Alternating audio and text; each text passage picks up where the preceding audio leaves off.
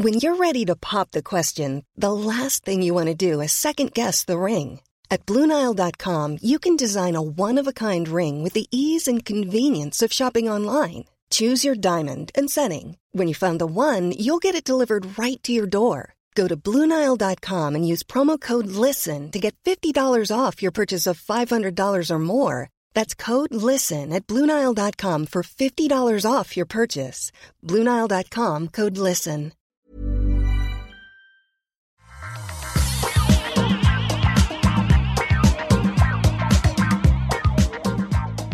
Bonjour à tous et bienvenue dans le Rendez-vous Tech. C'est une émission où on couvre l'actu tech, internet et gadgets. C'est l'épisode numéro 463. Nous sommes en juin 2022 et je suis encore une fois en déplacement, donc le son risque d'être un petit peu différent. J'espère qu'il satisfera vos oreilles délicates.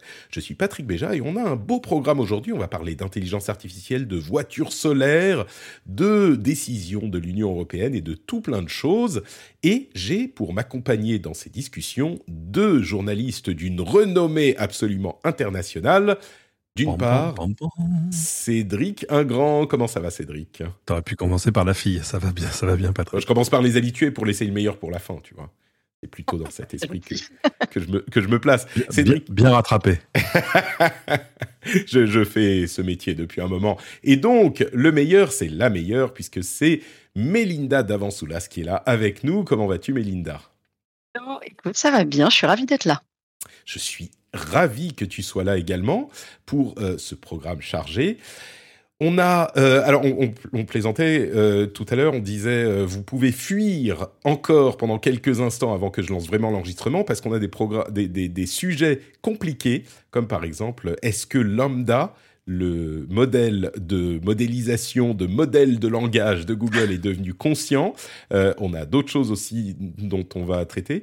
Mais vous disiez, euh, c'est le moment pour faire, pour feindre des erreurs techniques, genre, euh, Ah, j'arrive dans Je- un je- tunnel, je- machin. Je n'entends plus. C'est ça, mais on fait plus ça, en fait. Est-ce que ça veut dire que, est-ce que c'est parce que les connexions cellulaires sont devenues tellement bonnes que c'est plus crédible de dire, ah, je, ah, je te perds, allô, tunnel, ah, c'est fini. Ah si, en- en- si au- sur un mobile, c'est encore crédible. hein. Moi, je. je- Ah, toi, tu pratiques. pas- voilà, je pratique. Je euh, sors du métro, oui, ça marche encore très très bien. Ouais, je sais ça. Je sors du métro. Clairement.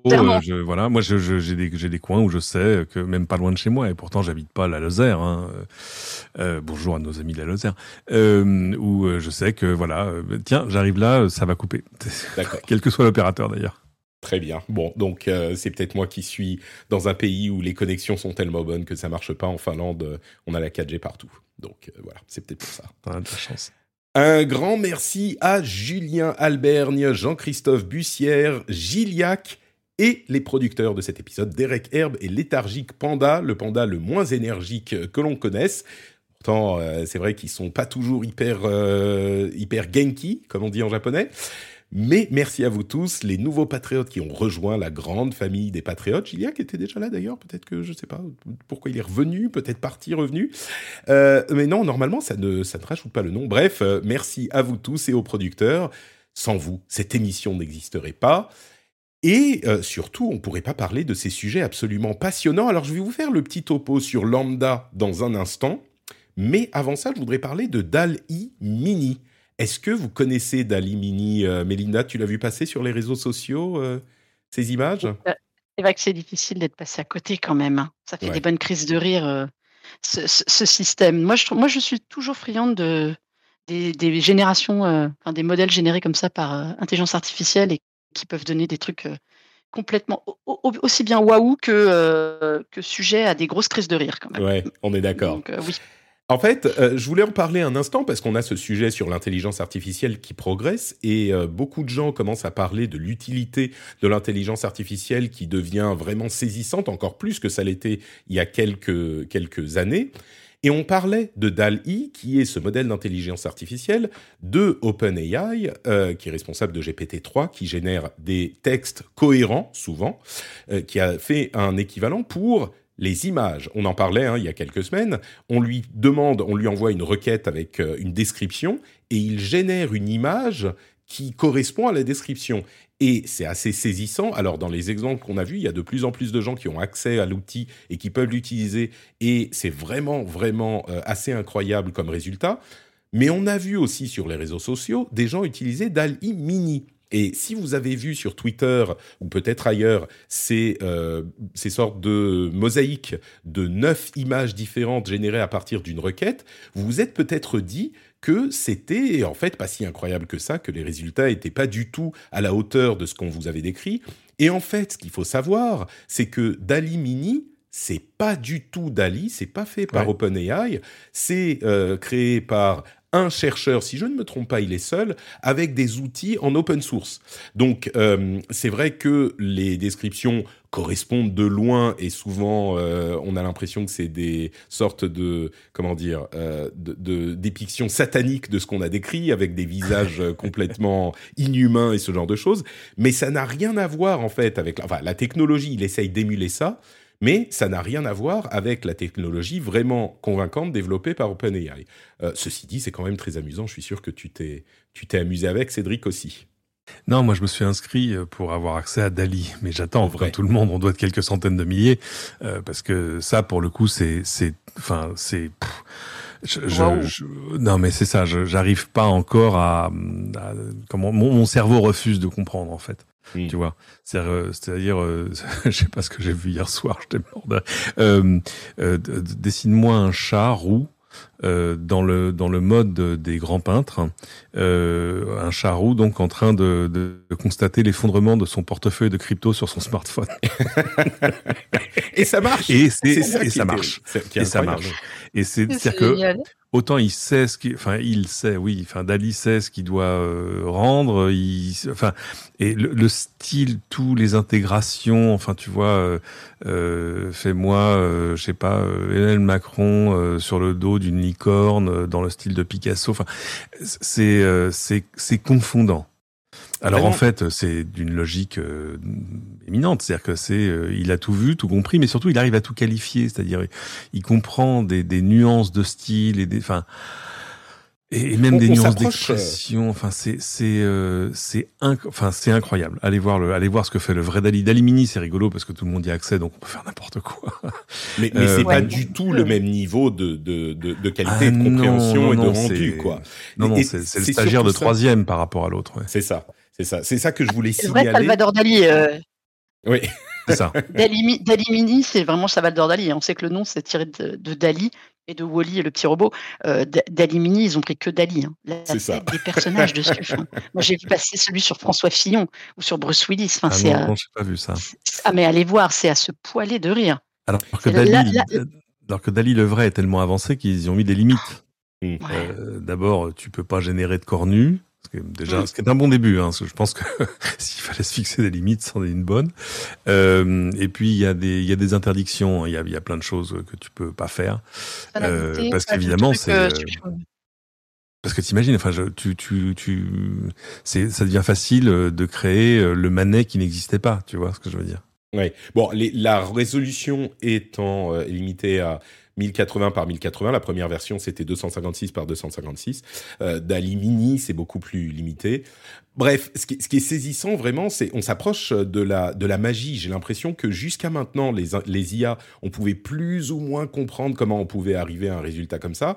Là, ça dépasse l'entendement et ça ça lie à notre euh, sujet euh, principal, qui est le fameux lambda qu'on vous tease depuis tout à l'heure. Alors lambda, c'est quoi? C'est, on va dire, le modèle qui est utilisé par Google pour générer des modèles de compréhension et de synthèse de, synthèse de langage.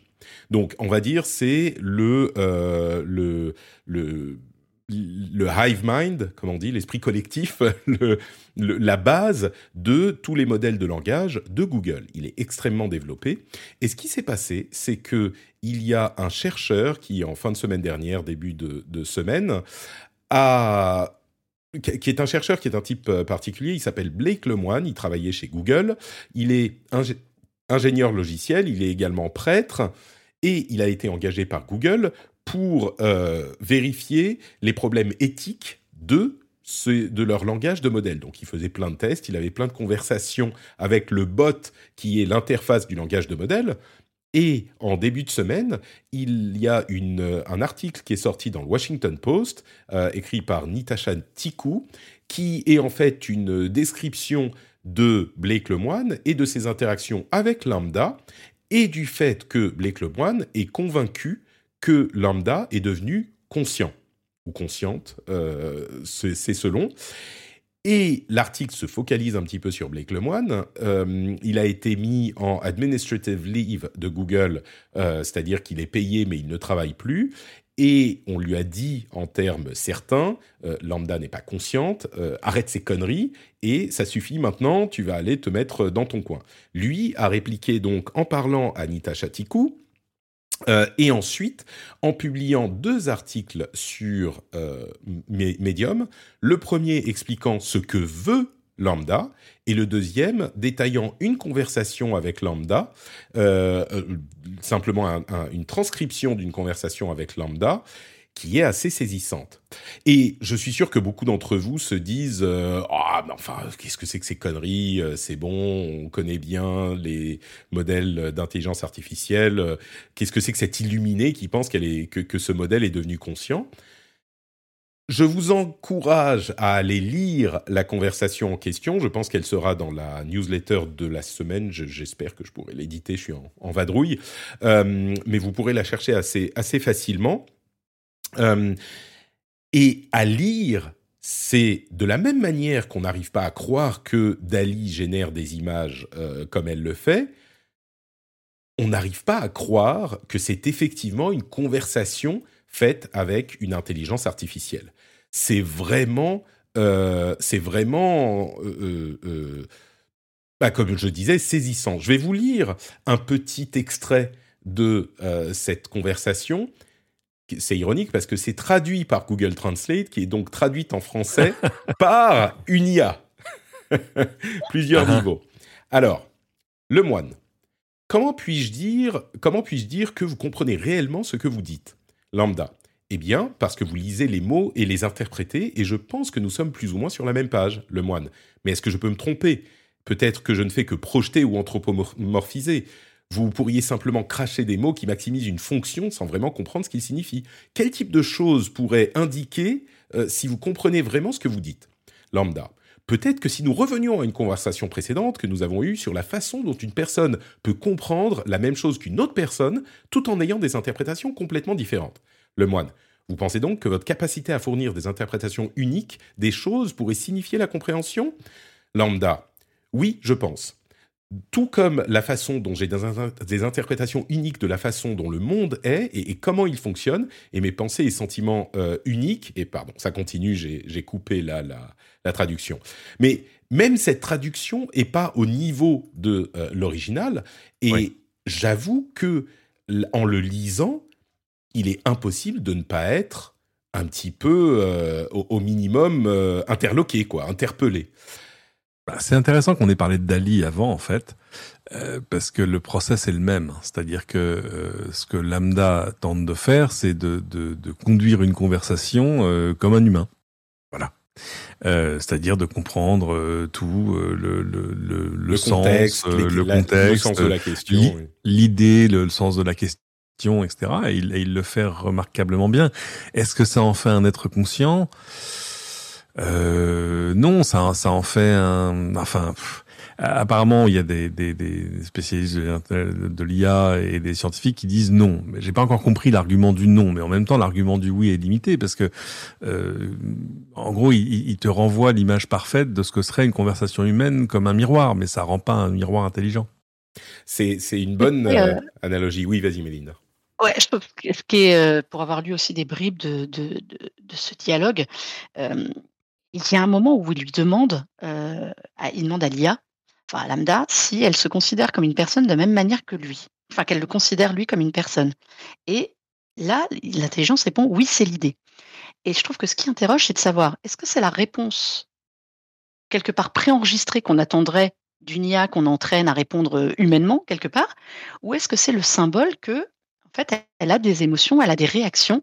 Euh, moi, c'est ça que je trouve flippant, c'est que dans tout ce truc-là, quand tu lis, tu as l'impression que euh, est capable de te renvoyer des émotions qui sont des émotions humaines. Et à partir du moment où si elle est capable de créer ça, est-ce que c'est juste un effet de langage ou est-ce que c'est une vraie réaction? Et pour moi, la, question, elle se pose là-dessus. Et je comprends euh, Google qui a flippé de ça parce qu'à partir du moment où tu attribues des, des émotions à une IA, à un robot, là, tu changes de domaine et tu crées une peur. Et je pense que c'est ça dont ils, dont, ils, ont peur, eux. C'est ce côté, euh, si tu as des émotions, ça, ça, pose un problème. Si ton IA a des émotions et qu'elle est capable d'en créer, même si c'est mécanique quelque part, parce que ça reste de, la mécanique, euh, où est-ce que tu bornes? Et, euh, et, et c'est, moi, c'est vraiment ça qui m'a paru, c'est vraiment ça le truc qui m'a fait flipper, c'est cette question. Est-ce que tu te considères comme une personne et que l'IA te répond, bah oui. Mmh. là, on, on, change de dimension, quoi. Ça, va plus loin. Il a même posé la question du genre comment est-ce que tu veux qu'on, se réfère à toi? Qu'est-ce que tu veux euh, puisque tu es conscient, est-ce que tu veux qu'on te traite de telle ou telle manière?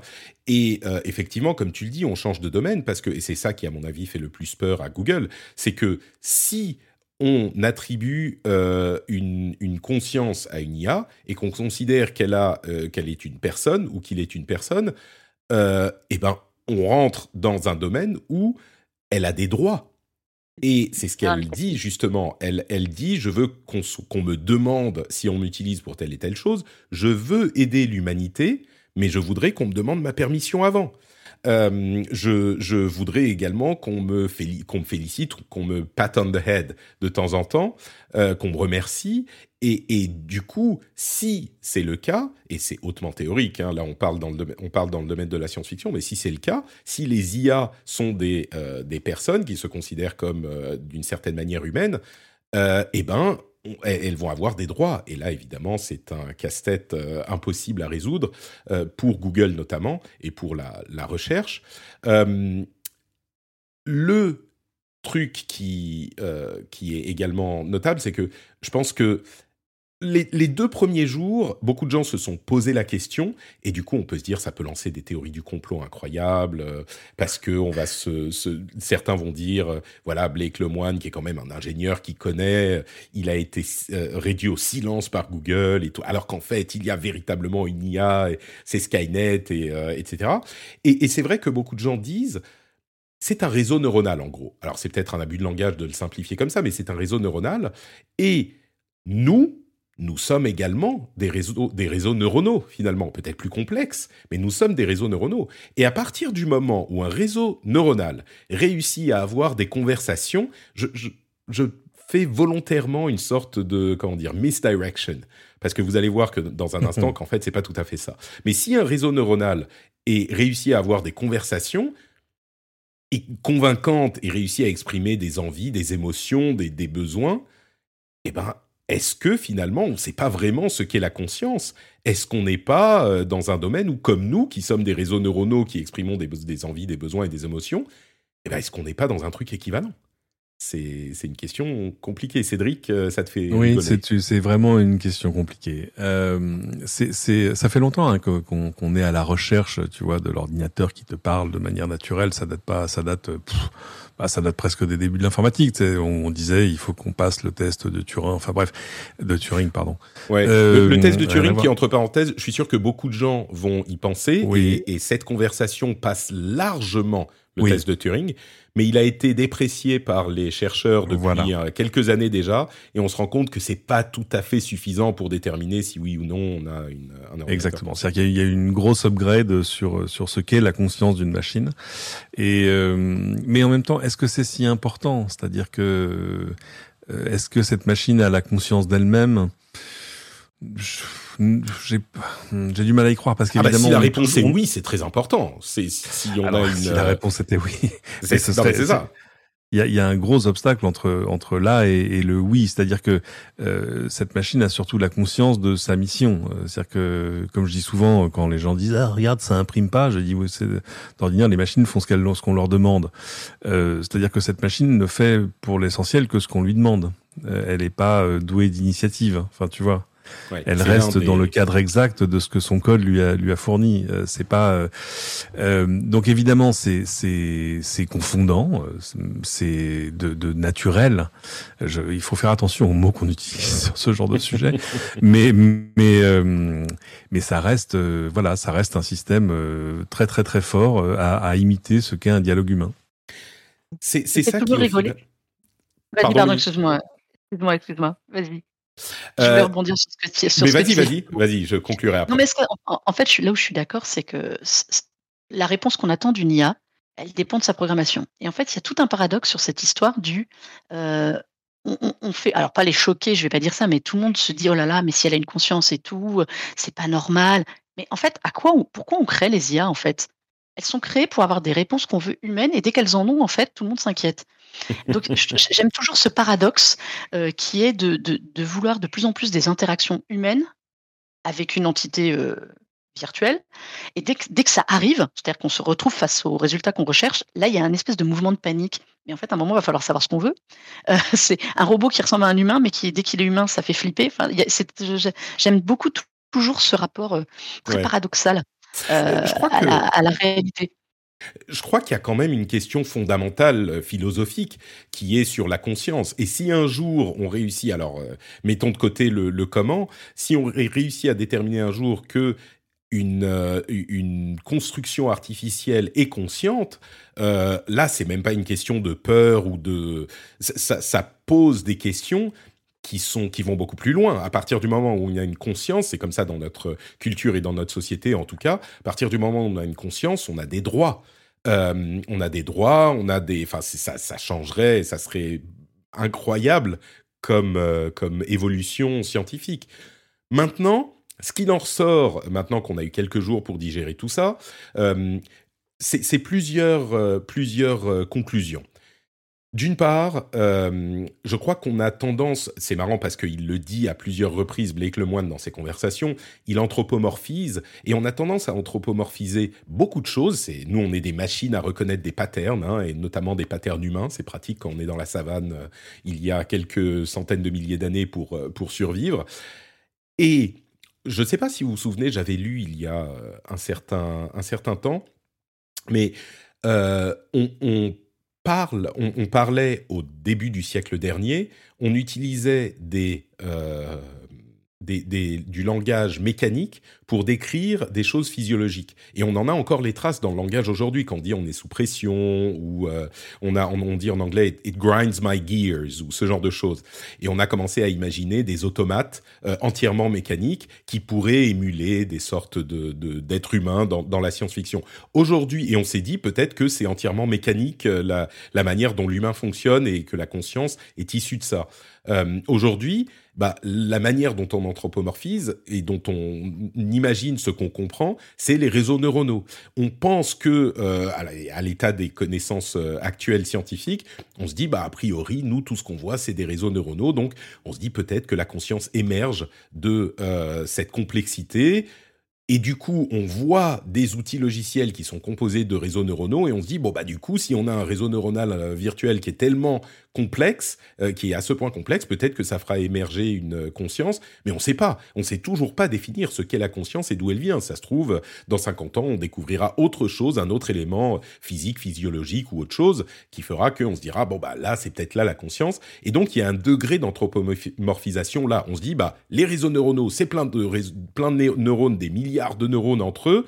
Donc, ça doit faire émerger une conscience, mais on ne sait pas, on ne sait pas du tout. Et puis surtout, ce qu'il en ressort, c'est que euh, les plus grands chercheurs du domaine euh, sont venus dire non, mais enfin, arrêtez vos conneries, c'est pas du tout une conscience, c'est une sorte mmh. de euh, Google autocomplete on steroids, tu vois. En gros, c'est vraiment un, un, outil qui va composer une phrase euh, en fonction de la, plus adaptée qu'elle puisse imaginer à la réponse avec le contexte de la conversation.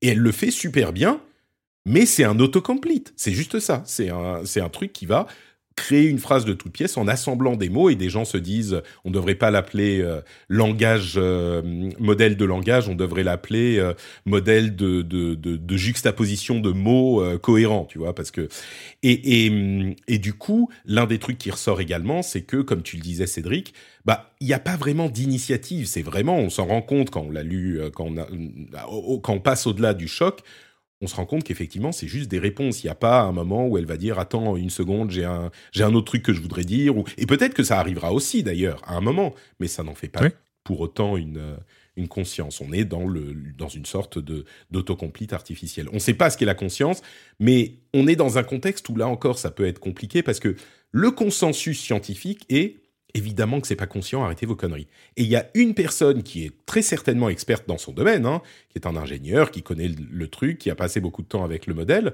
qui va dire si si on, est un petit peu dans le, euh, le, d'autres contextes scientifiques on a un consensus qui est clair et on va trouver la personne qui dit le contraire et lui donner autant de poids que le consensus de tout le monde. Et, et ça, c'est souvent dangereux, même s'il faut qu'il y ait évidemment des, des conversations euh, saines sur les remises en question des connaissances scientifiques. Là, on a une conversation qui n'a pas été euh, revue par des pairs scientifiques, c'est juste lui qui l'a collé comme ça. Est-ce qu'il l'a mhm. manipulé? Est-ce qu'il l'a arrangé? Est-ce qu'il Alors lui, il dit moi, j'ai pas du tout arrangé les réponses de lambda, j'ai juste arrangé parfois mes questions pour qu'on comprenne le contexte. Mais même ça, tu peux rétroactivement euh, modifier un tout petit peu la question pour que ça corresponde à la réponse que tu as donnée lambda, etc., etc. Donc la conclusion, c'est euh, non, lambda n'est pas n'est pas consciente. Calmons-nous, on n'y est pas encore. Je te sens déçu, euh, Cédric. Un, un, peu. Enfin, en tout cas, en tout cas, ça fait bien semblant. Quoi. Vraiment, ça. Euh, il faut imaginer, mais c'est intéressant en termes d'application. C'est-à-dire que euh, je me souviens quand, tu sais, quand Google avait montré ce système qui s'appelait je sais plus comment, qui permettait de de, de faire réserver une table pour trois à la pizza duplex. Duplex, ouais. C'est ça. Et, où on faisait ah, oui, mais la personne de l'autre côté va pas savoir que c'est une machine. Oui, mais alors ça, il faut s'habituer à cette idée. Que, bon, tu sauras plus à ce à quoi tu parles. Et, et, euh, et c'est vrai que là, tout à coup, euh, ça va permettre d'avoir euh, des, des conversations. Enfin, tu vois, c'est pas juste taper trois pour l'accueil, quoi. Et, et avec une, surtout, c'est c'est aussi le, le côté c'est pas tant l'expression, moi, l'expression, l'expression lambda est, fascinante, mais c'est le côté compréhension, moi, qui me, qui me trouve. C'est-à-dire que le, mm. le degré de, tu vois, de, de, de précision et, et, de nuance avec, euh, avec lequel l'IA euh, répond et comprend les questions et les enjeux, etc., qui sont derrière, ça, c'est, ça, c'est assez dingue. Saisissant, ouais. Et, et c'est pour ça qu'on parle de peer review. Il faut que ça soit reproductible. Euh, il faut que ça soit pas euh, cherry picked comme on dit, c'est-à-dire euh, choisi des morceaux choisis. Euh, et, et, on ne sait pas. On a juste le texte qui a été qui a été publié par le type. Il faudrait qu'on puisse. Enfin, si la question se pose, et je pense qu'elle se pose pas, il faudrait qu'il y ait plus qu'un type possiblement un petit peu illuminé ou convaincu de son truc qui est mm-hmm. qui, qui dise la chose quoi. Bon, on vit décidément dans le futur, et clairement c'est absolument confondant, mais il y a une autre chose qui est confondante, c'est la voiture Lightyear Zero. Cédric, les voitures solaires, elle a fait combien de, de, de milliers de kilomètres La Lightyear Zero? Pardon, la Lightyear... Oui, c'est ça, la Lightyear Zero. Qui est une voiture qui a des panneaux solaires partout euh, sur le capot, euh, le toit, etc., et qui est hyper aérodynamique. Ça y est, mhm. les voitures solaires sont là. Nope. Ah. Euh, désolé, j'y ai, enfin j'ai cru. T'as cassé le truc direct. oui, désolé. Euh, oui, non, c'est une voiture. Elle est électrique et elle a des panneaux solaires. Mais c'est un peu ça la fin de l'histoire, c'est-à-dire que euh, moi aussi évidemment, parce qu'évidemment toute leur communication est là-dessus euh, et pas juste sur oui on a fait une voiture électrique et aussi on a mis non non. Donc tu vois quoi une voiture solaire que se passe-t-il? Oui, je dis électrique, je voulais dire solaire évidemment. Oui. Ah bah oui. Et euh, non mais solaire au sens de, tu vois, euh, uniquement propulsé euh, par la lumière du jour, quoi. Mhm. donc non, évidemment, elle a des batteries. le, en gros, ce qu'ils mettent en avant, c'est que elle peut te donner un, un, petit surplus de d'autonomie. alors eux disent soit 70 km par jour, mais on imagine que c'est dans des conditions de lumière et d'ensoleillement euh, idéales, donc en gros désert du Sahara quoi. Et euh, Donc non non c'est chouette mais ça reste un ça reste un appoint euh, tout simplement un peu comme tout un peu comme l'énergie solaire en général c'est-à-dire que ça reste une source d'énergie euh, relativement intermittente euh, donc euh, c'est chouette c'est un vrai plus est-ce que c'est un vrai plus au point de pouvoir compter dessus tous les jours sans jamais rebrancher ta voiture? Oui, c'est vrai que si tu fais des, des petits trajets, si c'est une voiture, enfin après, bon, il va falloir voir le, le prix de la bête. Hein. C'était combien? Je crois que j'ai regardé. Ah, je, je, crois que c'est je crois que c'était c'est très très cher et ils veulent développer la Lightyear voilà. One ou tout euh, à terme euh, qui serait ah bah ça c'est le ça c'est la méthode Tesla hein. c'est mm. je sors une voiture chouette et très chère qui va me financer euh, des trucs chouettes et moins chers après. C'est ça. On est on est à 250 000 euros environ sur la merci. Voilà. Bon. I rest my case. Mais, mais... c'est à dire que bon Ouais, le, le truc c'est que euh, une voiture solaire aura forcément des batteries. Euh, c'est pas un truc qui ah va... bien sûr. Évidemment. Non, non, mais, mais, du coup, c'est peut-être une première étape et que à terme, si on a, enfin, j'ai envie d'y croire. Alors là, après, tu butes, tu butes sur des choses euh, connues hein, dans l'industrie qui sont euh, l'efficacité le, énergétique euh, de, tu vois, euh, voilà, la règle de 3 de, de, de, la production d'énergie sur la surface des panneaux. Euh, C'est-à-dire qu'ils vont pas tout à coup inventer des panneaux dix fois plus efficaces que ceux qu'on trouve aujourd'hui dans le commerce. Il y a des avancées, hein, c'est pas, mais enfin, il n'y a pas des avancées comme c'est pas la même échelle que la puissance des que la puissance des cartes graphiques. Tu vois ce que je veux dire ouais. C'est pas voilà, mais euh, non, non, c'est chouette, c'est bien. Moi, je trouve que c'est une, une bonne idée. Ça a plein d'applications. Ça peut aussi en avoir aussi au-delà de la voiture, parce que euh, tout à coup, c'est des choses qui seraient intéressantes pour euh, des camions, des bateaux. En fait, tous les tous les véhicules qui ont beaucoup de surface. Mmh Un camion, ça a une surface gigantesque. Euh, donc euh, non non ça peut être ça peut être intéressant. Ça a un coût, mais là aussi les, les coûts euh, baissent assez rapidement dans le dans le solaire. Euh, je, je, voyais un, il y a des fabricants maintenant qui te qui te vendent des panneaux solaires directement à poser toi-même. Tu les poses sur le mur de ta maison ou sur ton toit, voilà. Et puis comment tu les connectes au reste? Bah tu branches sur une prise de courant et boum ça y est ça te délivre du courant. donc et avec des prix qui sont des prix consumer, c'est-à-dire que ça commence à moins de 1000 euros. Et donc ça, voilà, les, avancées sont réelles, mais elles sont quand même relativement lentes. Donc, euh, c'est-à-dire le, le, la sainte trinité de la voiture qui va, pour l'essentiel, avoir besoin que du soleil, mais qui qu'on va arriver à te vendre à un prix correct et qui te donnera une autonomie euh, réaliste par rapport à ton usage quotidien, euh, on n'y est pas. On n'y est pas encore. Euh, je vais poser une autre question euh, du coup à Melinda. Je vais me détourner de Cédric qui est notre euh, Elon Musk stan quotidien. N'importe quoi. N'importe quoi. C'est vrai. Je vais, parler un peu de Tesla et le gouvernement fédéral américain semble progresser dans son enquête sur les accidents de Tesla avec autopilote. Alors, je ne sais pas si tu as vu euh, la chose, mais on est en train de, hum, passer à l'étape euh, analyse ingénieriale de l'autopilote de Tesla, euh, qui d'ailleurs ne devrait pas s'appeler autopilote. Et si ça continue dans ce sens-là, on est à une étape d'un rappel de environ 800 000 véhicules. Le problème étant qu'il y a eu un certain nombre d'accidents euh, pendant les, de, Tesla qui étaient euh, conduites par des conducteurs, mais dont les conducteurs disaient euh, c'était moi je ne conduisais pas et c'est l'autopilote qui nous a fait rentrer spécifiquement dans des véhicules de secours ou des choses comme ça. Et, les, les, cas sont extrêmement similaires. Et là où c'est encore plus troublant, c'est que, d'après leurs analyses, l'autopilote s'est désengagé une seconde avant l'accident, une seconde avant le crash. Et c'est intéressant parce que euh, Elon Musk disait que dans l'immense majorité des accidents avec euh, Tesla, eh ben c'était pas l'autopilote qui était aux commandes au moment de l'accident. Ah la feinte. Et c'est malin. Tu vois? Alors je sais pas qu'est-ce que l'autorité interprète de telle manière. Est-ce que euh, il aurait euh, à ce point voulu flouer les trucs? Je sais pas. Mais euh, c'est quand même assez préoccupant pour Tesla. On n'est pas encore à l'étape du rappel. Hein. C'est simplement une enquête. Mais est-ce que tu, tu je, ne sais pas, on, ne sait pas, hein. on n'est pas dans les dans les petits papiers, dans les emails de Tesla. Mais tu penses que c'est possible Moi, j'ai vu passer, j'ai vu passer ce truc-là. Et en fait, alors je ne conduis pas je suis la pure parisienne qui n'a pas de permis. Mais alors donc j'attends avec avec beaucoup euh, d'espoir les voitures autonomes, les vraies, tu sais, celles qu'on nous vend depuis des années et qui m'emmèneront là où je veux sans que je n'ai rien à faire. Euh, mais il y a quand même un truc qui m'interpelle toujours quand on parle d'autopilote. Euh, je pense. Cédric va hurler dans deux secondes, je vous préviens ce que je vais dire. On lui donnera la parole après. Et, cette histoire, et cette histoire me le rappelle. Je pense que l'autopilote rend certaines personnes, enfin l'idée d'autopilote un peu, pas bête, mais elle se désengage vraiment. Mmh. C'est-à-dire qu'en se disant, la voiture, elle pilote, je, je, vais faire autre chose. Et c'est vrai qu'on a entendu plein d'accidents avec des gens qui étaient en train de regarder la télé, regarder un écran, regarder leur smartphone et tout, parce qu'ils étaient en autopilote. Je trouve, alors ça c'est un point du problème, je trouve déjà que ça, ça a généré des attitudes parfois totalement irresponsables de gens qui l'étaient sans doute avant.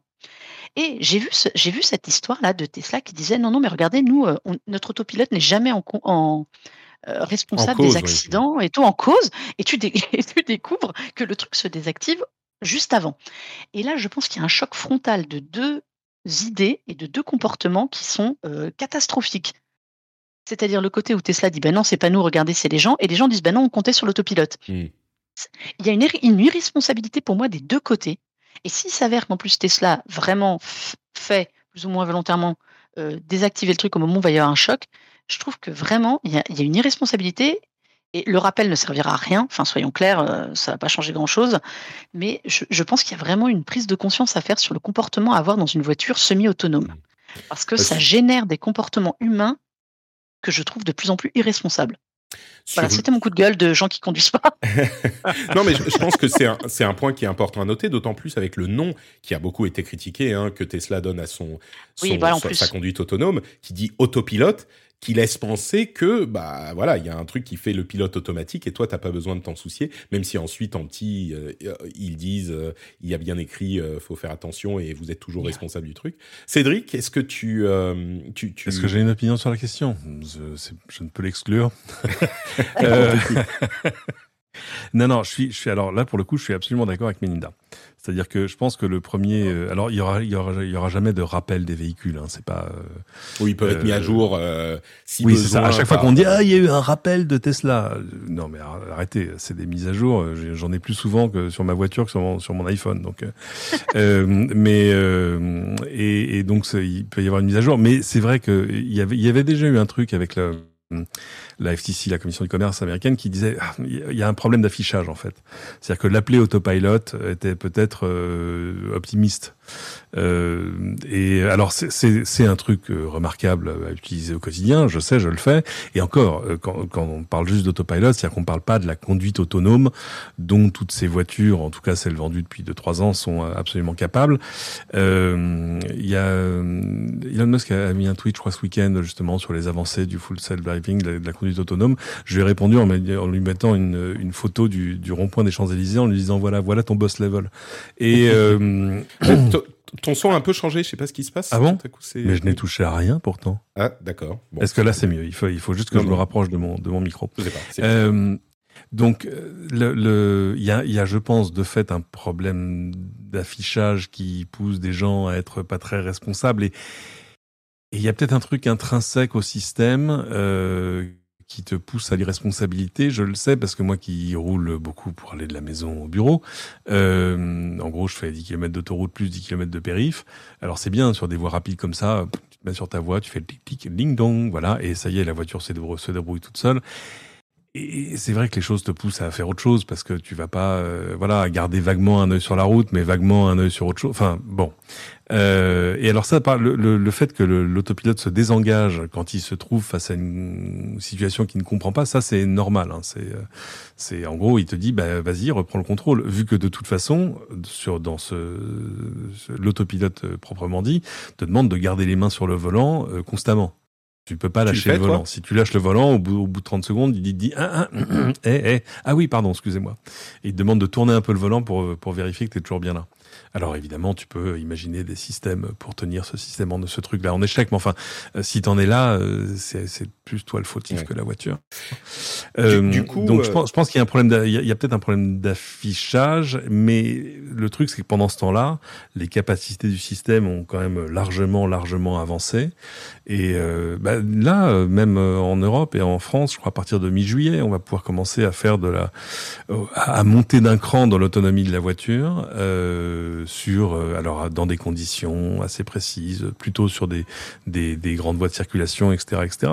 Mais euh, en gros, et je, je pense que c'est aussi ça le, le pari de Musk, c'est de, de, dire que que hein, le, le, le talent de la technologie va rejoindre la promesse. C'est, euh, hmm. Mais euh, en gros, ils sont. Alors, euh, au début, on me dit oui, les Américains sont en train de, de, de, faire une enquête sur 860 000 accidents. J'ai que pardon? 860 000 accidents Non, sur 16 accidents. Mais c'est 860 000, je pense que c'est le parc intégral de toutes les Tesla hmm. vendues aux États-Unis depuis le premier jour. donc, on va voir ce qu'il en ressort. Alors, c'est vrai que peut-être que Tesla va payer aussi le fait qu'il enfin qu'ils ont ils ont eu des rapports compliqués si tu veux dans le passé. Euh, bon, on va voir ce qui se, on va voir ce qu'il en sort. C'est pas. Je, pense qu'une une explication euh, peut-être euh, logique à cette idée que le système se désengage une seconde avant l'accident, ça serait qu'effectivement à un moment le système se rend compte qu'il ne comprend plus rien et du coup se désengage et dit bah vas-y à ton tour sauf que c'est une seconde avant l'accident et du coup c'est évidemment très problématique. Et oui mais c'est-à-dire que si tu as fait ce qui est marqué sur le truc, c'est-à-dire que tu, tu, as gardé les mains sur le volant et ton attention sur la route, normalement c'est pas c'est pas problématique. D'autant que tu peux évidemment reprendre le contrôle de n'importe quelle façon à n'importe quel moment. Si tu prends le volant et que tu tournes, le système va pas te dire non c'est moi. C'est non bien sûr bien sûr. C'est moi laisse c'est moi qui pilote. Mais ça c'est la théorie dans la pratique comme tu le disais d'ailleurs, on se rend bien compte que bah ça ne se passe pas comme ça. et donc peut-être qu'il y a une euh, une prise de conscience à faire euh, au niveau de la, de la compréhension de, de ces systèmes. Bon, on, suivra la chose de toute façon. Alors, les exemples que donne le que donne NHTSA, donc l'agence de sécurité des transports, c'est euh, la reconnaissance de, de, choses inhabituelles, par exemple le passage de de véhicules prioritaires, de, de tu vois, d'ambulances, de machins, de trucs, qui là tout à coup sont des espèces de trucs bizarres qui se faufilent entre les fils, ou, ou alors, alors là c'est vrai que c'est quand même sioux, des camions sur lesquels seraient posés des, des panneaux signalétiques. Hmm. Imagine, tu prends un camion et tu mets un stop dessus.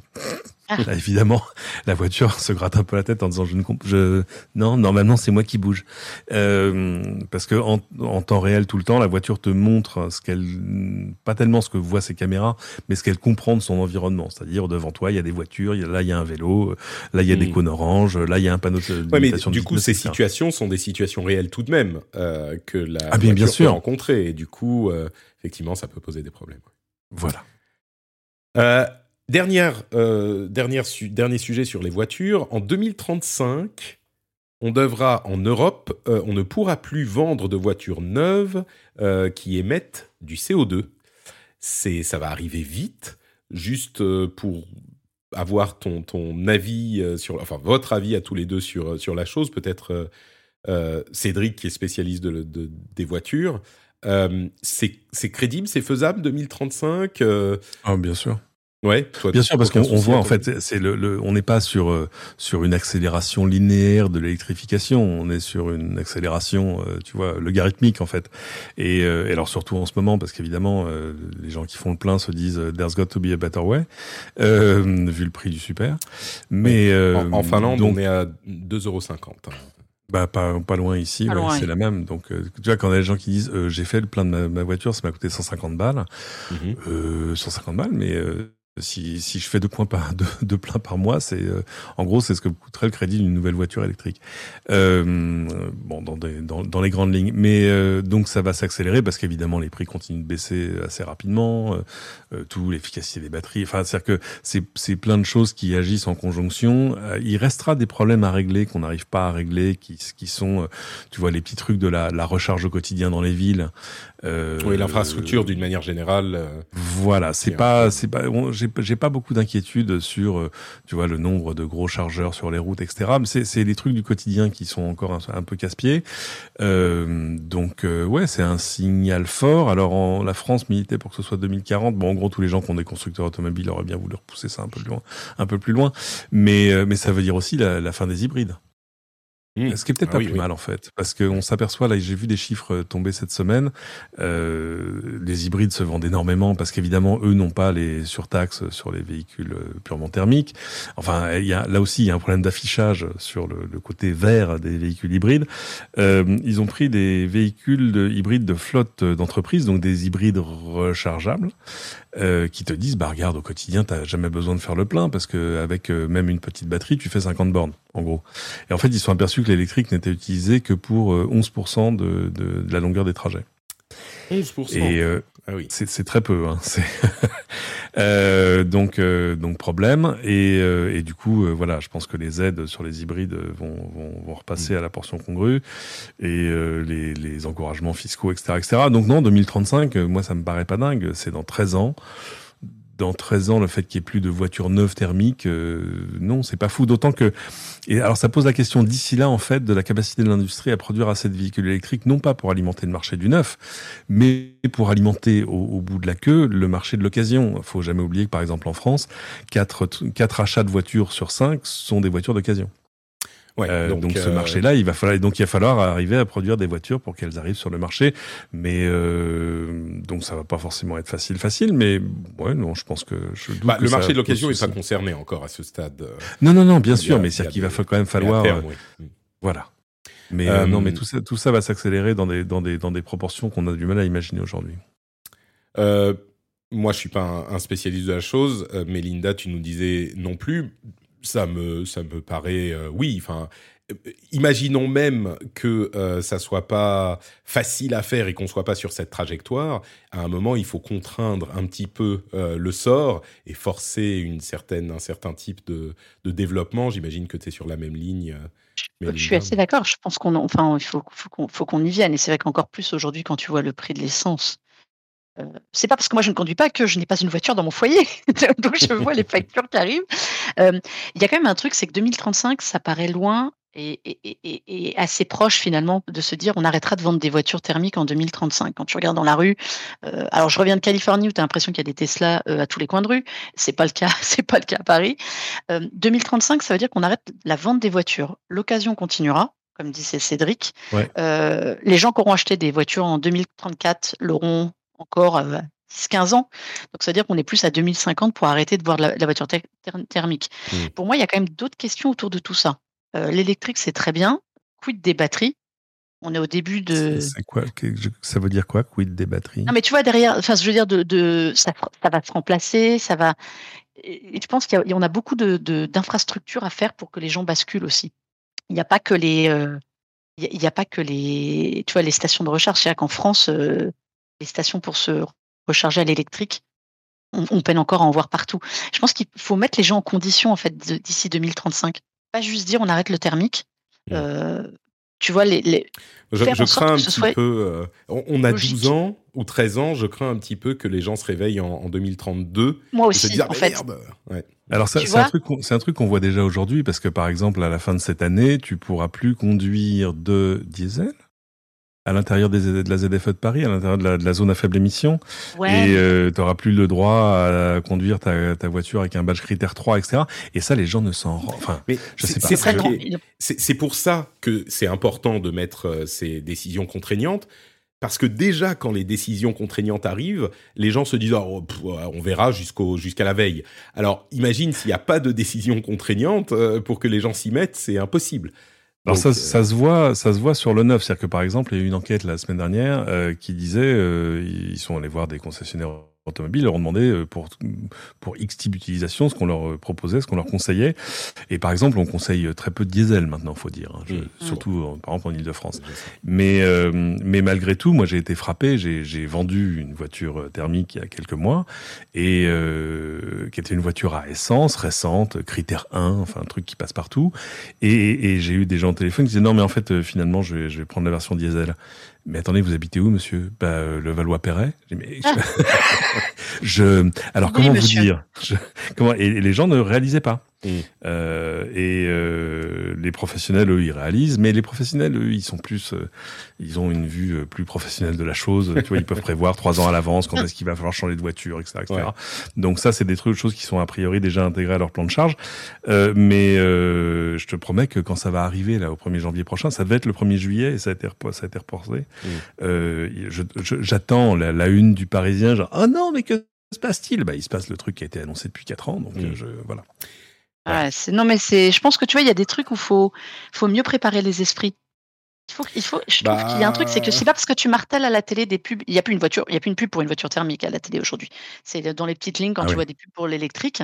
Euh, c'est bien, mais pour la, moi, quand j'entends autour de moi des gens euh, qui disent non, l'électrique c'est trop cher, euh, je peux, je sais pas où me recharger, c'est aussi ce qui fait le succès des hybrides aussi, tu sais. mais, mais, comment on fait du coup? Euh, et derrière, qu'est-ce qu'il advient? Qu'est-ce qu'il advient de, de, tu vois, je sais oui, pas mais recharger. il, faut, il faut expliquer aux gens, il faut convaincre aux gens, mais je ne sais pas qui. Euh, enfin, on peut pas prendre chaque personne, l'attraper par les épaules et lui dire, euh, euh ben enfin. Non, ce sera facile à faire. vois, il faut montrer que ce sera facile. Aujourd'hui, tu as une électrique à Paris, tu as l'impression que tu vas mettre ton câble par ta fenêtre si tu habites au rez-de-chaussée, sinon tu es en galère. Euh, en, en fait, je pense qu'il y a tout ça. Il y a, il y a un contextualisé. Et bien expliquer en fait aux gens l'électrique comment ça va comment ça va fonctionner. Ouais. Tu vois Il y une qui aujourd'hui, tu sais ce que tu vas faire quoi. Oui. C'est il y a des, il y a des choses qui vont peut-être changer même dans l'architecture des villes. Je voyais à, Mm. à Berlin, et là je l'ai vu à Londres aussi, ils ont fait un truc euh, simple et intelligent. Euh, ils ont mis des petites bornes de recharge, mais même euh, pas très, pas très puissantes, mais vraiment, tu vois, de la recharge du quotidien, dans les réverbères. Mhm. Euh, en gros, à- à- et ça remplace en plus la, la petite trappe de visite du réverbère, j'imagine, qui donnait accès au fusible, que sais-je encore. Et du coup, voilà, ça te donne euh, un, un kilowatt, deux kilowatts, trois kilowatts, mais c'est pas grave, tu te branches pour la nuit, c'est pas un souci. Et par- en revanche, il y en a un de souci, c'est que chez eux, le réverbère sur le trottoir, il est du côté de la route, il est pas du côté de l'immeuble. Chez nous, les réverbères, ils sont du côté de l'immeuble. Ouais, donc c'est plus. Euh, ils sont pas au bord du trottoir. Donc, euh, tu, on va pas faire un truc avec des Écoute. câbles qui passent au travers du toit. Non, ça, je pense que ce sera pas consensuel. Mais euh, bon, les, les, les solutions vont arriver. Mais c'est vrai qu'aujourd'hui, euh, la voiture électrique reste un truc euh, vachement plus simple si tu as une maison individuelle, Ouais. si tu as de la recharge au bureau, si tu as... euh, euh, moi, j'ai le sourire parce que j'ai les deux. Donc, c'est c'est une rigolade, Ouais. quoi. Écoutez, là, au moins, euh, ceux qui écoutent l'émission pourront pas dire qu'ils ne seront pas prévenus. Euh, bah justement, ceux qui écoutent l'émission, ils sont également prévenus que euh, s'ils sont des gens formidables, ils peuvent aller sur patreon.com slash rdvtech. Non, alors je vais reformuler parce que c'est pas que les gens formidables qui peuvent aller financer l'émission. Les gens qui sont pas formidables peuvent y aller aussi, mais si vous financez l'émission, tout à coup vous basculez, que vous soyez formidable à la base ou pas, dans la catégorie des gens formidables. Et ça, je pense que euh, c'est une occasion assez unique de devenir quelqu'un de formidable finalement assez facilement euh, pour euh, allez si vous voulez me payer un petit café euh, ou un, un petit un Mars euh, c'est hyper facile vous allez sur patreon.com slash rdv et vous regardez en plus les bonus que vous allez avoir euh, des time codes euh, des contenus supplémentaires et puis euh, bah, cette immense fierté d'être une personne formidable qui finance le rendez-vous tech merci à tous les patriotes qui le font déjà et merci à vous de considérer la chose vous rentrez chez vous vous mettez les clés dans le bol ça fait cling Patrick, ah, faut que j'aille voir patreon.com slash rdvtech. Merci à vous tous et à vous toutes. As a person with a very deep voice, I'm hired all the time for advertising campaigns. But a deep voice doesn't sell B2B, and advertising on the wrong platform doesn't sell B2B either. That's why if you're a B2B marketer, you should use LinkedIn ads. LinkedIn has the targeting capabilities to help you reach the world's largest professional audience.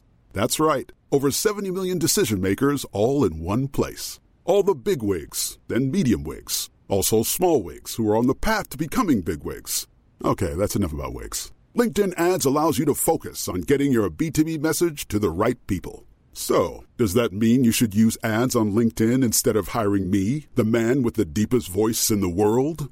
Yes. Yes, it does. Get started today and see why LinkedIn is the place to be to be. We'll even give you a $100 credit on your next campaign. Go to linkedin.com slash results to claim your credit. That's linkedin.com slash results. Terms and conditions apply. When you're ready to pop the question, the last thing you want to do is second guess the ring.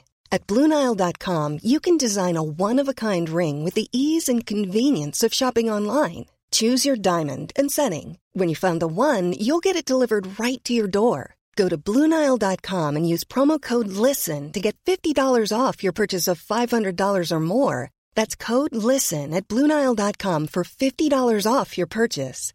Bluenile.com code LISTEN. Euh, parlons un tout petit peu d'Apple pour continuer, avec euh, Apple qui ne devient pas une banque, mais presque. En fait, Apple a trouvé ce qu'ils allaient faire avec leur, euh, combien, euh, 4700 milliards de dollars euh, en banque, quelque chose comme ça.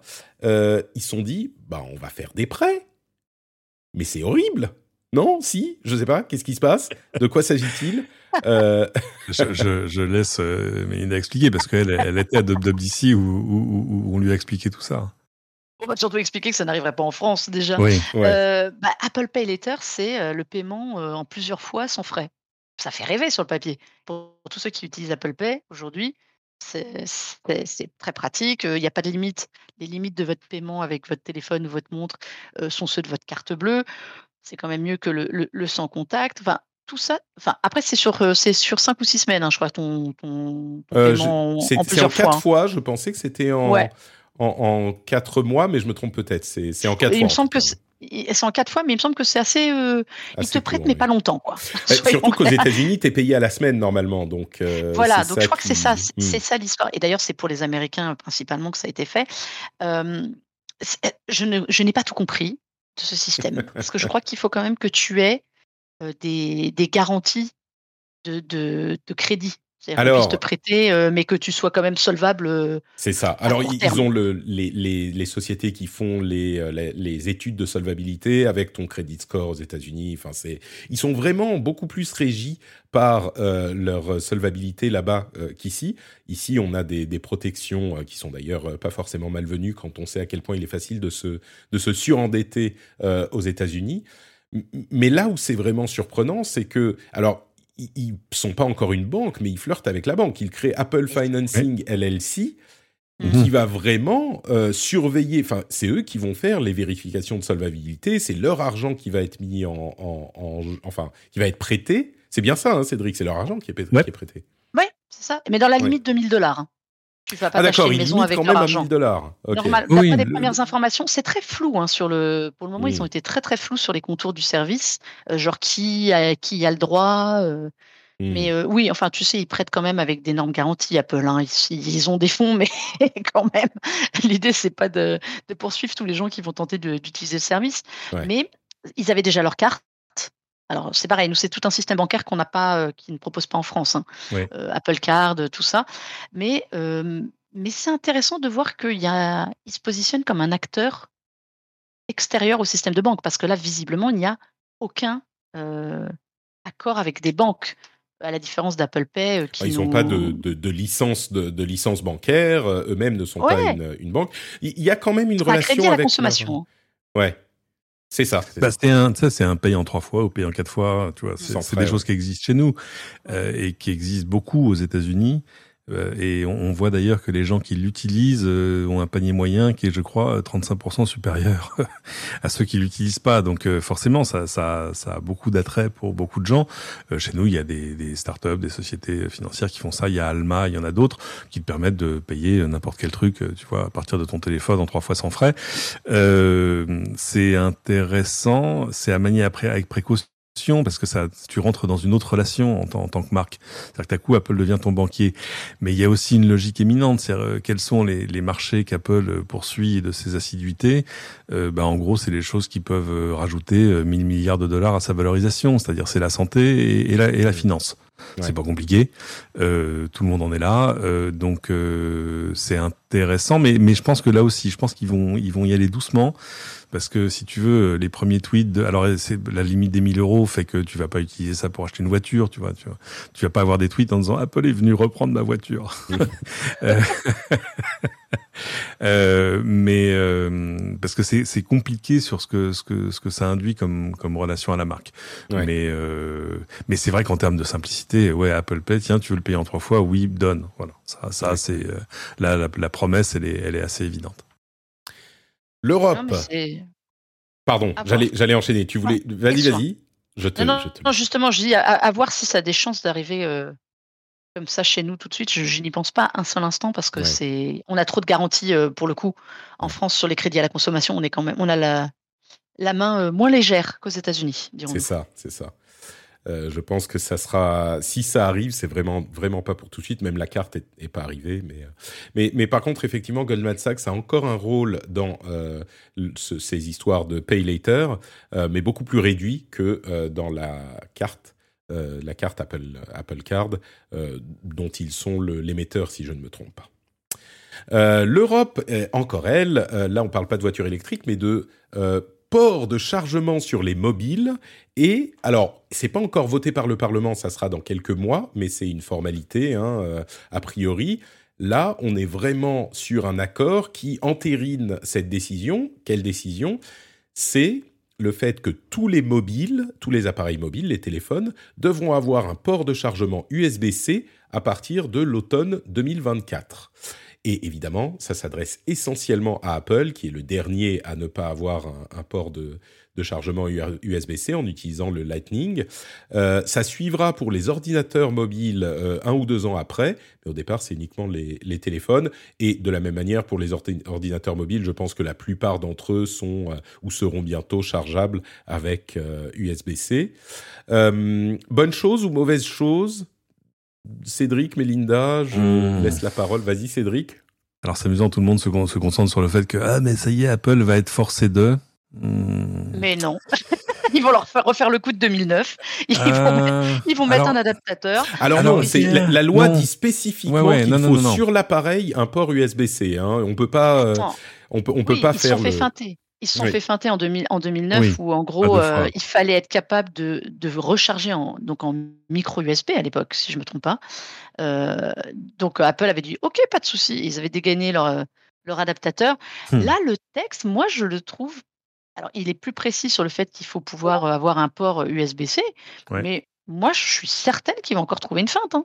Ah, moi, je crois pas. moi, je crois qu'ils étaient déjà sur le chemin de l'USB-C pour les euh, iPhones de toute façon en 2020. Je pense que exactement, c'est ça l'histoire et c'est ça l'histoire que je voulais vous raconter.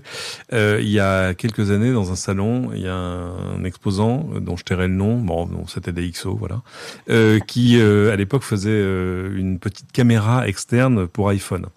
Euh, de, de, de mm. grosse qualité avec un gros capteur, tout ça. C'était pas très facile à utiliser, mais ça donnait des vraiment chouettes, chouettes photos. Euh, évidemment, ça n'a eu qu'une demi-vie euh, assez assez rapide parce que là aussi, la qualité des photos qui sortaient directement de l'iPhone a augmenté de façon telle qu'il y en a eu moins besoin. Mais surtout, ça se connectait directement par le port Lightning. Et je leur dis, bah oui, mais quand même, c'est problématique. Pourquoi vous faites comme ça? Parce que demain, si Apple change de port, vous faites comment? Et eux me disaient, non, Apple s'est engagé auprès de nous. allez, vous réalisez que j'ai un badge presse, continuez de parler. Euh, non, non, ils, ils, nous ont garanti que le port Lightning durerait 7 ans. Alors c'était encore 7 ans, j'ai plus la, date et l'année exacte, mais je pense que c'était à peu près il y a 7 ans. 5 ou 6 ans facile. Et 2000, euh, le Lightning, c'est les, les, iPhone 5, donc 2012 C'est ça, 2012, et ça, ça je pense que c'est arrivé, bah c'est simple, regarde quand, quand est arrivée la caméra de DxO, et ça te donnera 2013, ça doit être un truc comme ça, 2013-2014 cette caméra. Euh, donc on est, on y est à peu près. Hein, ils ont exactement. donc si tu veux, euh, euh, donc finalement peut-être que euh, Apple va juste faire euh, ce qu'ils avaient prévu de faire. Et il y a d'ailleurs au moment où ils avaient prévu de le faire.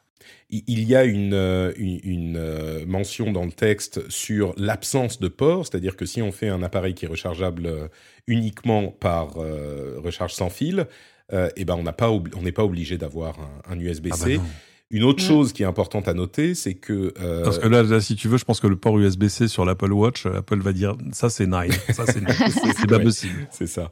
Euh, et, et l'autre chose qui est importante à noter, c'est que euh, la Commission s'est déjà engagée euh, en disant on n'est pas marié à l'USB-C. S'il y a un autre standard qui arrive dans trois ans ou dans quatre ans et que toute l'industrie y passe et qu'il est efficace, ben on peut tout à fait changer la loi pour s'y adapter. C'est l'une des critiques qu'on fait souvent à ce genre de choses. Alors oui, évidemment, peut-être que ça mettra un petit peu plus d'inertie dans les changements, possiblement, mais euh, mhm. ils ont bien. Et d'ailleurs, tu mentionnais, Melinda, le, le micro USB à l'époque, il, y a, il y a quelques années. Euh, ils sont conscients de ça et des évolutions de la technologie, donc c'est important à, noter aussi. Ouais, euh, c'est intéressant. J'ai j'ai retrouvé le premier test de la, la caméra de DxO. La DxO One, c'était en, en, septembre 2015. C'était il y a 7 ans. euh, bon. Donc, si tu veux. euh, mais alors, c'est la dernière partie de ce que tu disais, Patrick, qui pour moi pose problème. C'est-à-dire que, euh, OK, euh, unifions-nous autour d'un standard qui sait, qui sait de fait faire plein de trucs. Le problème, c'est qu'est-ce qu'on fait après? C'est-à-dire, qu'est-ce qu'on est-ce qu'on attend que la Commission européenne nous dise voici le, ce, qu'est le standard du futur? Parce que la vie des standards, c'est quand même pas un truc si facile que ça. Pour être allé pendant des années, euh, tous les ans, à la conf développeur euh, d'Intel, qui était un, des endroits où vraiment se décident les standards du marché. Tu vois, c'est-à-dire que qu'est-ce qui va être supporté euh, par les chipsets, par les constructeurs et par le reste? Euh, pendant des années, par exemple, je voyais des gens qui essayaient de pousser le, le wireless USB, l'USB sans fil, pour faire plein de trucs. C'était passionnant en termes de technologie. Bon, c'est jamais arrivé parce que bah, finalement, ça n'a pas trouvé sa place en termes de technologie, d'efficacité, de prix aussi, pourquoi pas. Euh, donc, comment se passe le passage à l'USB-D Tu vois ce que je veux dire? Euh, est-ce qu'il faut que tout le monde se mette d'abord d'accord? Ça, ça marche jamais comme ça, la technologie. Mm. C'est-à-dire que il y en a un qui lance VHS, l'autre il lance Betamax, euh, les Français lancent V2000 parce que parce qu'on n'est pas les derniers, parce qu'on n'est pas les derniers pour la déconne. Et euh, et puis après voilà, le, le, marché fait ses choix et, et finalement il y a un standard qui qui, qui remporte la mise et tout le monde s'aligne dessus. Mais là, s'il faut que tout le monde se mette d'abord d'accord pour aller taper à la, à la porte de la Commission européenne en disant alors finalement, je crois qu'on s'est mis là voilà, moi je suis, je suis un peu gêné par ça. C'est-à-dire que si demain Apple ou un autre, ou un Samsung, ou un Xiaomi, ou un machin, nous dit alors finalement nous on a trouvé le, le remplaçant de l'USB, euh, c'est un truc avec euh, deux micropines invisibles, machin, etc. Et voilà l'interface. Alors c'est tellement génial parce que et on te déroule les 42 raisons qui font que c'est génial. Euh, est-ce le, le, le, danger de ce genre de choses, c'est toujours d'être un frein à l'innovation. C'est-à-dire que tout à coup, bah, tout le monde, tout le monde reste assis sur ses mains en disant, bah, on va attendre que la commission décide de quel est le prochain standard, mais ça peut pas vraiment fonctionner comme ça. Donc, standardiser aujourd'hui et encourager les gens à le faire, ok, super. Mais euh, j'ai envie de dire qu'on repousse à plus loin la gestion de l'avenir, quoi. On repousse à plus loin la gestion de l'avenir. J'aime beaucoup euh, la formule. C'est très poétique. Microsoft est également dans la gestion de l'avenir avec euh, son application Xbox TV pour les applications Samsung. Donc c'est Microsoft et Samsung qui sont dans, dans la gestion de l'avenir. Euh, c'est-à-dire qu'on va avoir un truc dont on parlait depuis longtemps, qu'on évoquait déjà avec Stadia, le service de jeux vidéo en streaming de Google, euh, qui va enfin arriver. C'est-à-dire que sur les télé Samsung, on aura une app Xbox qui pourra faire tourner tous vos jeux, euh, tous les jeux du Xbox Game Pass et même d'autres euh, à terme. Et donc, vous n'aurez pas besoin d'acheter une console ou un PC pour jouer à ces jeux-là, à partir du moment où vous avez la connexion qui, qui va bien. Euh, et vous pourrez même utiliser des manettes qui ne sont pas uniquement les manettes Xbox. Si vous avez une manette PlayStation, ça marche tout aussi bien. Euh, c'est intéressant parce que ça étend le marché de Microsoft euh, en, proposant le cloud comme une plateforme à part entière. D'ailleurs, ils l'ont beaucoup montré dans leur conférence euh, qu'on a regardée là, il y a quelques jours de ça et dont on parlera dans le rendez-vous jeu en, grand détail. Mais, c'est marrant de voir que enfin ça arrive, cette histoire d'app qui permet de faire du streaming de jeux vidéo, de la même manière que Netflix peut faire du streaming de séries ou de films. Euh, et c'est Microsoft et, Samsung qui, qui s'y collent. Euh, je, je, suis. C'est très bien dans la théorie. Je me demande si concrètement les gens vont l'utiliser, mais a priori, pourquoi pas? C'est quand même hyper incitatif. Hmm. Euh, en, plus, en, plus, Samsung, alors là, là où Samsung est très très fort, parce que autant Xbox l'année dernière, ils nous avaient déjà, ils avaient déjà évoqué ça juste avant, pareil, leur conférence de juin, ils aiment bien faire ça, ils font beaucoup d'annonces euh, en amont euh, qui ne sont pas des jeux. Ils nous avaient, ils nous avaient déjà teasé cette arrivée dans des télés et tu sais aussi leur espèce de dongle euh, pour que tu connecterais en HDMI mmh à n'importe quel écran pour le coup pour pouvoir jouer sans console. Dont ils ont parlé et qu'ils ont repoussé là, qu'ils qu repoussé, ouais. Mmh. Et en gros, dématérialiser la console, euh, pour jouer en cloud, pour jouer sur une autre télé, c'est quand même un truc qui, trotte dans leur tête depuis très très longtemps, qui là entre enfin en application. Alors, le, Xbox Cloud Gaming, ça tourne plutôt pas mal. C'est pas la techno la plus fiable du marché pour le moment, mais ça tourne euh, sur les, smartphones et les tablettes. Là, ils arrivent chez Samsung, donc c'est quand même euh, le plus gros constructeur de télé au monde. Alors certes, c'est sur les derniers modèles, hein, donc c'est les plus récents quand même.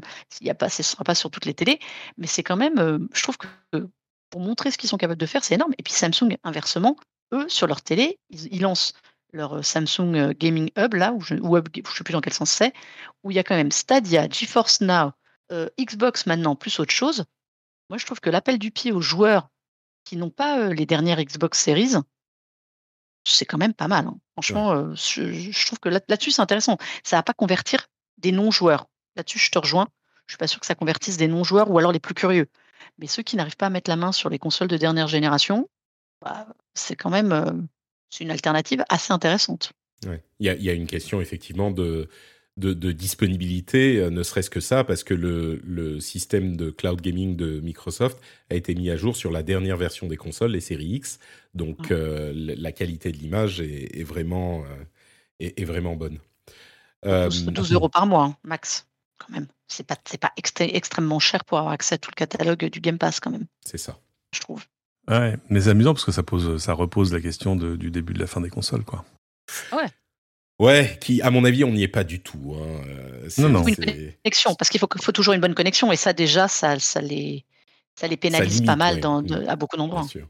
Non, et puis je pense que c'est c'est le genre de choses, les mine de rien, encore pour, euh, je dirais, une- au minimum euh, 15 ans, on aimerait bien avoir notre machine chez nous quand même pour être sûr que ça tourne bien, qu'il n'y a pas de petites... euh, tu vois, les, les, les gamers Mm. un petit peu assidus, euh, je les vois mal abandonner leur console euh, de sitôt. À, à terme, peut-être. Hein, les, on avait plein de joueurs PC qui disaient, moi, je veux acheter ma, mon CD chez moi. Aujourd'hui, plus personne, plus personne n'a un- CD, tout est dématérialisé. Mais euh, mais bon, moi je me vois pas abandonner ma console de sitôt, mais je suis peut-être old school. Euh, entre parenthèses, Microsoft a euh, fait du, du, du changement dans la division HoloLens en euh, alors renvoyant ou en se séparant d'Alex Kipman qui a été ac- accusé de, harcèlement, euh, qui était un type qui était assez visible, hein, euh, qui présentait justement HoloLens et qui était en charge de HoloLens depuis son, son lancement. Euh, mais HoloLens existe toujours et avec les rumeurs qu'on a de l'arrivée du, du, casque de réalité virtuelle slash augmentée d'Apple au premier trimestre 2023, selon Minchico, euh, peut-être qu'il reviendra sur le devant de la scène, mais en plus de ça, Microsoft a euh, publié un- une sorte de white paper ou de directive assez intéressante sur la syndicalisation euh, aux États-Unis et la manière dont ils traitent leurs employés qui est à, à des années-lumière de ce qui se passe dans la tech en général et qui semble être, euh, euh, euh, comment dire, moi j'ai l'impression qu'ils se rendent compte à quel point il est difficile d'attirer des ingénieurs et des talents en ce moment, surtout après le Great Resignation, euh, de, où, où les gens se disent, bah j'ai travaillé de chez moi pendant longtemps, maintenant je continue à travailler de chez moi, ce que je peux comprendre. Et, et du coup, ils se sentent obligés de se dire, bah, pour attirer les gens, il va falloir que idées révolutionnaires, qu'on les traite mieux, peut-être, potentiellement. Je pense ou ils se disent que c'est un sujet, euh, un sujet du moment et que ça fait bien aussi de, de l'avancer pour attirer euh, des jeunes notamment? Je- oui, bien sûr, mais, mais je pense que ça va leur Je dis coûter. ça, pour, je me fais l'avocat du diable, hein, mais euh, Non, non, mais je pense qu'il y a de ça, il y a un peu de com aussi, mais ça va aussi leur coûter de l'argent. Concrètement, c'est à ça que ça revient au final. Euh, ils ont ouvert, par exemple, euh, les négociations avec les, enfin, ils ont dé- déclaré qu'ils allaient ouvrir les négociations avec les syndicats, euh, qui est un problème énorme chez Activision Blizzard, d'une société qu'ils ont acquis, qui est une énorme boîte de jeux vidéo, qu'ils sont en cours d'acquisition.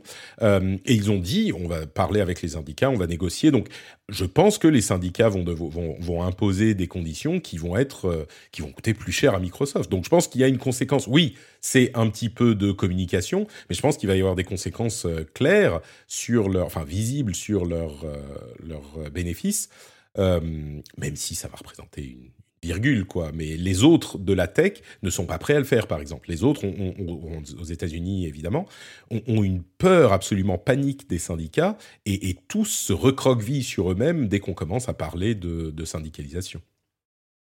là je suis d'accord avec toi, c'est que on, vu de France, c'est vrai que les syndicats, c'est quand même des choses qui sont complètement ancrées euh, dans les esprits et les mœurs. Aux États-Unis, pas du tout. Chez Amazon, il y a eu des problèmes, il y a des problèmes partout, et je pense là, je rigole sur le côté communication de Microsoft, même si je pense que j'ai en partie raison sur le fait que, comme tu disais, ils ont besoin d'attirer des jeunes talents et que quand tu parles des sujets dans l'air du temps, ça aide beaucoup plus, mais que derrière, il y a un vrai besoin et qu'il n'y a pas une autre société pour moi aux États-Unis euh, qui peut faire ça. Enfin, un gros, à part, à part Microsoft. Chez Apple, euh, on sait qu'ils traînent un, peu euh, des pieds aussi, et puis ils ont une autre culture d'entreprise qui fait que je pense que ce qu'ils diffusent dans les esprits fait que pour qu'il y ait des syndicats chez Apple, c'est pas gagné. Mais Microsoft, ils sont vraiment. Non, mais tu vois, ils ont une théorie de l'entreprise. C'est vraiment une des dernières sociétés où ils sont vraiment esprit d'entreprise. Enfin, quand tu discutes avec les gens de chez Apple, tu sens pas qu'ils sont aptes aussi facilement à se s'unir en, en syndicat qu'ailleurs. hein. Ils sont pas. euh, Ça veut pas dire qu'ils n'ont pas des revendications. C'est qu'ils ont une façon de faire, je pense, et de réflexion qui est pas du tout la même qu'ailleurs. Et en effet, Microsoft, Xbox et toutes les entreprises qui qui rachètent et qui et qui agrègent, euh, ils sont plus ouverts à aller écouter localement, comme on peut dire, ou par entreprise, ce qui, ce qui se passe et ce qui gronde. Mmh en effet, le rachat de, d'Activision Blizzard met un coup de pied dans la fourmilière de, cette réflexion sur les syndicats, parce que là-bas, la grogne, elle est, elle est réelle, et, et, ça peut derrière se diffuser à toute l'entreprise. Je pense mmh. qu'ils ont aussi intérêt à, à, quadriller ça très très vite et à poser, eux, leur vision, vision qui est positive pour les, pour les, les employés là-bas, de dire, OK, on vous laissera faire et on vous écoute. Parce que si ça se diffuse et que c'est une gronde générale, c'est quand même autrement plus difficile à cadrer dans, des boîtes de cette ampleur-là. Puis en plus, ça fait bien vis-à-vis des autorités qui étudient le, problème de, de, oui, de, de monopole et antitrust, ce genre de choses. Euh, Est-ce qu'on. Je voulais conclure sur les NFT, mais je suis même pas sûr que, que j'ai envie avec. Euh, pas la force. Ouais, non, mais c'est vraiment. Je mon tour sur les NFT. En fait, je vais juste le mentionner rapidement. Il y a un jeu qui s'appelle Axie Infinity, qui est un petit peu le porte-étendard du euh, NFT dans le jeu vidéo euh, et qui est des jeux basés sur les NFT qui sont censés vous amener la possibilité de gagner votre argent au, au jeu vidéo. Vous savez, cette euh, idée du play to earn. Euh, il y a un, article absolument euh, excellent de Bloomberg sur Axie Infinity et la manière dont fonctionnent les choses et surtout la manière dont ils ont tout à coup transformé leur communication de play to earn à play and earn parce que évidemment avec la chute des tarifs et de l'industrie du crypto en général, euh, bah, c'est play to earn. Ce qui valait 50 dollars il y a deux semaines, maintenant n'en vaut plus que 10 ou 20. Donc, euh, les, comme partout ailleurs, euh, les investissements qu'ils ont fait, que les joueurs ont fait, se retrouvent en, en, enfin, ne plus valoir du tout l'argent qu'ils ont investi. Et, ce que je note également, qui est vraiment intéressant dans cet article, c'est la manière dont les gens qui jouent à euh, Axie Infinity le décrivent et disent oui, alors c'est sympa, c'est un petit jeu comme ça, euh, marrant. Mais quand je joue pour me détendre, moi je vais jouer à autre chose. C'est pas Axie Infinity que je vais jouer. Et à quel point, du coup, il n'y joue que pour cet aspect euh, play to earn. Et à quel point ça, solidifie ma croyance que les gens qui développent ce genre de jeu ne connaissent pas et ne comprennent pas euh, les jeux vidéo. Je ne sais pas si vous avez vu, il y avait il y a quelques jours euh, un, extrait d'un commentaire euh, sur LinkedIn, je crois, qui avait été posté par un, investisseur dans le monde des cryptos et du jeu vidéo, et des cryptos, des, NFT dans le jeu vidéo, euh, et même plus des jeux play to earn qui sont développés sur les blockchains et sur les, à base de NFT plutôt que des développeurs de jeux qui sont en train d'intégrer des NFT. Mais donc cette personne décrivait une journée d'un joueur qui fait du play to earn en décrivons la chose comme euh, un monde euh, idéal euh, où les joueurs seraient super heureux. Et ce qu'il décrivait, uh-huh. c'était un cauchemar inimaginable pour n'importe quel joueur. C'est-à-dire que la base de, ces NFT et de, des, des, tokens et des monnaies était que on pouvait prendre des ressources acquises dans un jeu pour les utiliser dans un autre. Et donc il décrivait le parcours d'un joueur qui devait aller dans différents jeux pour acquérir certaines ressources, y jouer pendant euh, X temps, et puis utiliser ces ressources dans les autres jeux pour essayer d'obtenir d'autres trucs. Et du coup, ce que ça voulait dire, c'est que s'il y a un jeu auquel tu voulais jouer, pour obtenir quelque chose, il fallait aller dans un autre jeu et transformer les ressources dans un autre jeu pour enfin peut-être euh, réussir à aller, enfin, à, aller jouer au jeu auquel tu voulais jouer. Et enfin, dans les pourcentages de, de, de dans les pourcentages, il y avait des trucs qui avaient aucun sens, qui fonctionnaient pas. Et vraiment, ça me convainc que les jeux qui, les gens qui euh, poussent ces idées de jeux basés sur les NFT, de Play to Earn ne comprennent pas le jeu vidéo du tout. Euh, bref. Je suis mille fois d'accord avec toi. Ils ont oublié la notion principale qui était de jouer, en fait. Ouais, c'est ça, exactement, exactement. La base, la base. La base de leur réflexion n'était pas le jeu. Non, c'est ça. C'est ça. et, comme disait l'autre, quand ton seul outil est un marteau, tout se met à ressembler à un clou, tu vois. C'est exactement ça. C'est beau. Ah, bon. Bah écoutez, je pense qu'on a fait un beau tour d'horizon des actualités de, de la semaine dernière. Merci à tous les deux d'avoir été présents avec moi pour m'aider à, à débroussailler tout ça. Euh, si on veut vous retrouver ailleurs que dans le rendez-vous tech, euh, où peut-on aller, Cédric?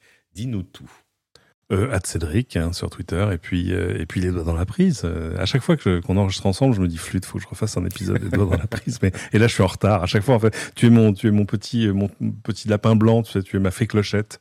euh, genre, tu es en retard. Bon, voilà. Donc il y a un nouvel épisode qui qui va sortir. Ah si, on va faire un truc rigolo euh, début juillet. Il y a il y a il se trouve qu'il y a un club de, de possesseurs de Tesla en France et qui se rassemble. D'ordinaire, c'est pas à ma cam ce genre de truc, mais là, c'est vraiment rigolo. Et surtout là, ils vont se rassembler euh, à Clermont-Ferrand sur le, sur le circuit d'essai de Michelin. Donc on va enfin pouvoir faire vroom vroom avec nos jolies voitures.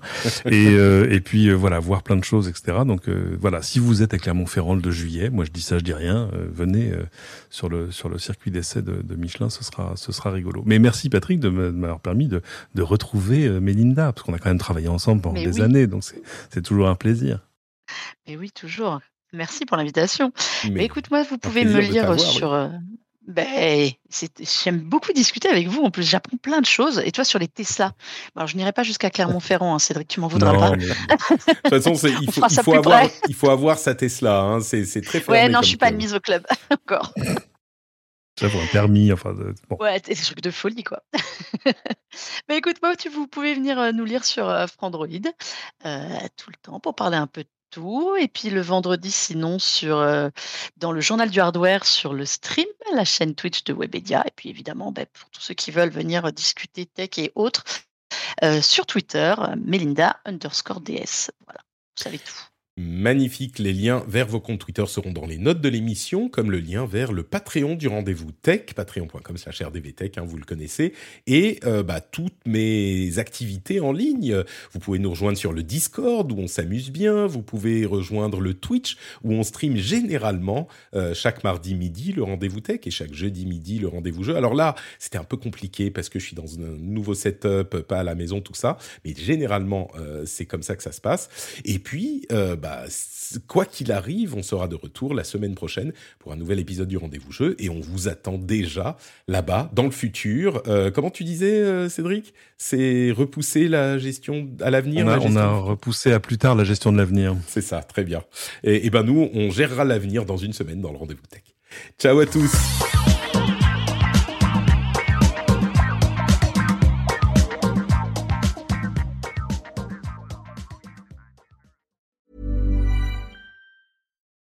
Without the ones like you, who work tirelessly to keep things running, everything would suddenly stop. Hospitals, factories, schools, and power plants, they all depend on you. No matter the weather, emergency, or time of day, you're the ones who get it done. At Granger, we're here for you with professional grade industrial supplies. Count on real time product availability and fast delivery. Call clickgranger.com or just stop by. Granger for the ones who get it done.